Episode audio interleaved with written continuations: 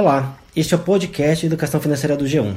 Eu sou Luiz Guilherme Gerbelli, repórter de economia, e quem está comigo hoje aqui é o Rafael Martins, também repórter de economia do G1. Oi, Rafael, tudo bem? Oi, Luiz, tudo bem? E aí, pessoal? Neste episódio, vamos falar sobre como você pode se preparar para se recolocar no mercado de trabalho caso tenha sido demitido ou perdido em trabalho durante a pandemia provocada pelo coronavírus. Os números revelam que muita gente já sofre com a piora do mercado de trabalho. Os dados do IBGE mostram, por exemplo, que a população ocupada do país diminuiu em 5 milhões no trimestre encerrado em abril, na comparação com o trimestre encerrado em janeiro. Para a gente ter uma ideia do tamanho desse contingente que deixou de estar ocupado em qualquer atividade, é mais ou menos como se quase a metade da população da cidade de São Paulo deixasse de trabalhar. O CAGED, do Ministério da Economia, também apontou números bem ruins entre março e abril, pouco mais de um milhão de vagas formais, ou seja, com carteira de trabalho, foram destruídas no país. É, infelizmente, esses indicadores que apontam para essa forte piora do emprego no país, eles só dão um sinal do começo dessa crise econômica. Ao menos por enquanto, a expectativa é que a retomada da economia não seja tão rápida quanto a gente esperava no início da crise, o que deve provocar um aumento do desemprego nos próximos meses. Mas é possível aproveitar esse momento em que praticamente toda a economia está parada para se planejar e ter alguma vantagem no mercado de trabalho no momento em que a atividade econômica se recuperar e as novas oportunidades de emprego começarem a surgir. Pois é, há três pontos básicos que podem ajudar quem está sem trabalho a se recolocar no futuro. E nós vamos discutir esses pontos aqui ao longo desse programa. Primeiro, quem está sem emprego deve fazer uma análise da carreira, entender em qual ponto está e quais os objetivos para o futuro.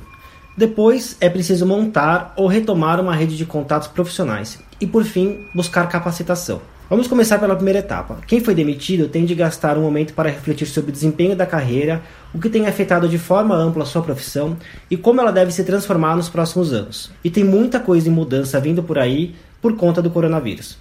Para ajudar nessa conversa, nós ouvimos o Lucas Papa. Ele é gerente da consultoria Michael Page. Vamos ouvir o que ele tem a dizer sobre esse primeiro passo, da necessidade de entender as mudanças da profissão.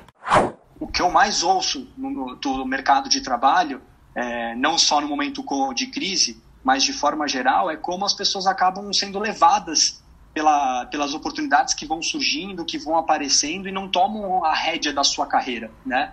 Então, a, a, a, trajetória não foi construída por decisões ou planejamento próprio. Foi muito mais oportunidades que foram surgindo e caminhos que foram sendo tomados e que, no fim das contas, as pessoas acabam refletindo que não foram elas que tomaram a rédea da própria carreira e que determinaram realmente como que essa sequência, foram outros, né? Assim, o primeiro ponto que eu traria de realmente, antes de pensar em como se preparar para é, conseguir um, um, próximo, um próximo trabalho, para se colocar, é, o que, que, realmente seria esse trabalho ideal para mim, né? É, de novo, tem gente que não pode não ter essa condição, mas quem consegue, poxa, o que, que seria essa movimentação ideal? É, quais são os meus princípios? Quais são os meus valores? É, onde eu me vejo daqui a cinco anos? Bom, e feita essa análise sugerida pelo Lucas, é importante partir para um segundo passo, que é construir ou reativar sua rede de contatos profissionais. Isso não quer dizer ter o um maior número de pessoas nessa rede. O que os especialistas recomendam é ter foco, ou seja, restabelecer contatos com profissionais que de fato possam te ajudar na recolocação. Em todos os momentos da carreira, não só nesse período de crise ou de desemprego, é importante manter uma boa rede de contatos. E claro, se valer das redes sociais direcionadas ao mercado de trabalho como o LinkedIn para te ajudar nessa busca por um novo emprego. E o caminho para essa aproximação virtual nem sempre é o presidente da empresa. Pode ser simplesmente um profissional que tem a mesma qualificação que você ou um cargo padecido numa empresa concorrente. Ou seja, mais uma vez, o importante é ter foco e identificar quem pode te ajudar. Vamos ver o que o Lucas tem a dizer sobre a importância de manter essas redes sociais atualizadas. Primeiro ponto de partida, é, que é realmente algo básico para você ter, é o LinkedIn. Ainda mais no mundo de hoje que não necessariamente você vai conseguir fazer com que o seu currículo físico ou ah, algumas aplicações cheguem diretamente para o headhunter ou para o recrutador. É, então é bem relevante que você tenha o seu currículo atualizado no LinkedIn, que é extremamente acessado ainda mais no nos dias de hoje. Por fim, também é preciso seguir investindo na qualificação. E nessa época que estamos permanecendo mais tempo em casa, você pode ter uma maior flexibilidade para conseguir se qualificar. Há alguns cursos gratuitos que foram disponibilizados por várias instituições no Brasil e no mundo. Tudo isso pode te ajudar a ampliar os seus conhecimentos e garantir uma vantagem na hora de competir no mercado de trabalho. Mas aqui o foco também é necessário. É preciso entender quais serão as novas demandas da sua profissão.